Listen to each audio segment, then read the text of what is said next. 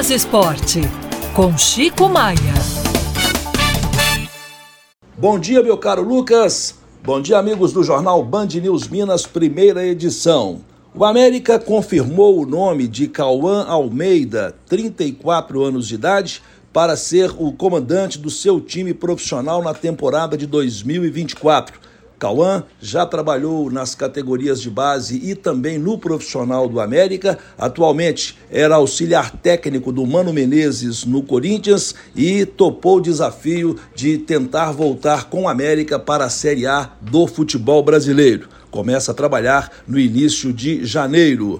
O Cruzeiro continua a sua busca por um novo treinador. Fernando Gago, o argentino, que era o preferido, inclusive jogou com o Ronaldo no Real Madrid, acertou com Chivas Guadalajara. Não vem mais. E o Cruzeiro continua na busca, já há quase um mês sem treinador e precisando montar o time para a temporada que se inicia em janeiro.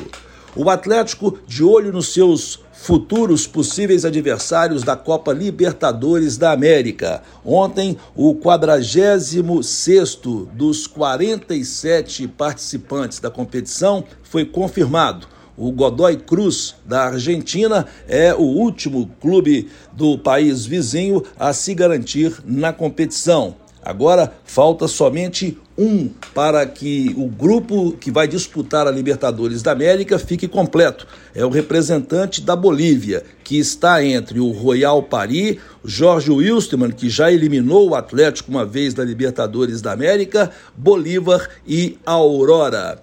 E hoje a Argentina comemora um ano da conquista do seu tricampeonato mundial. Leonel Messi foi o grande nome na Copa do Catar ano passado e num dia como hoje a Argentina ganhava a sua terceira Copa do Mundo naquela final memorável contra a França.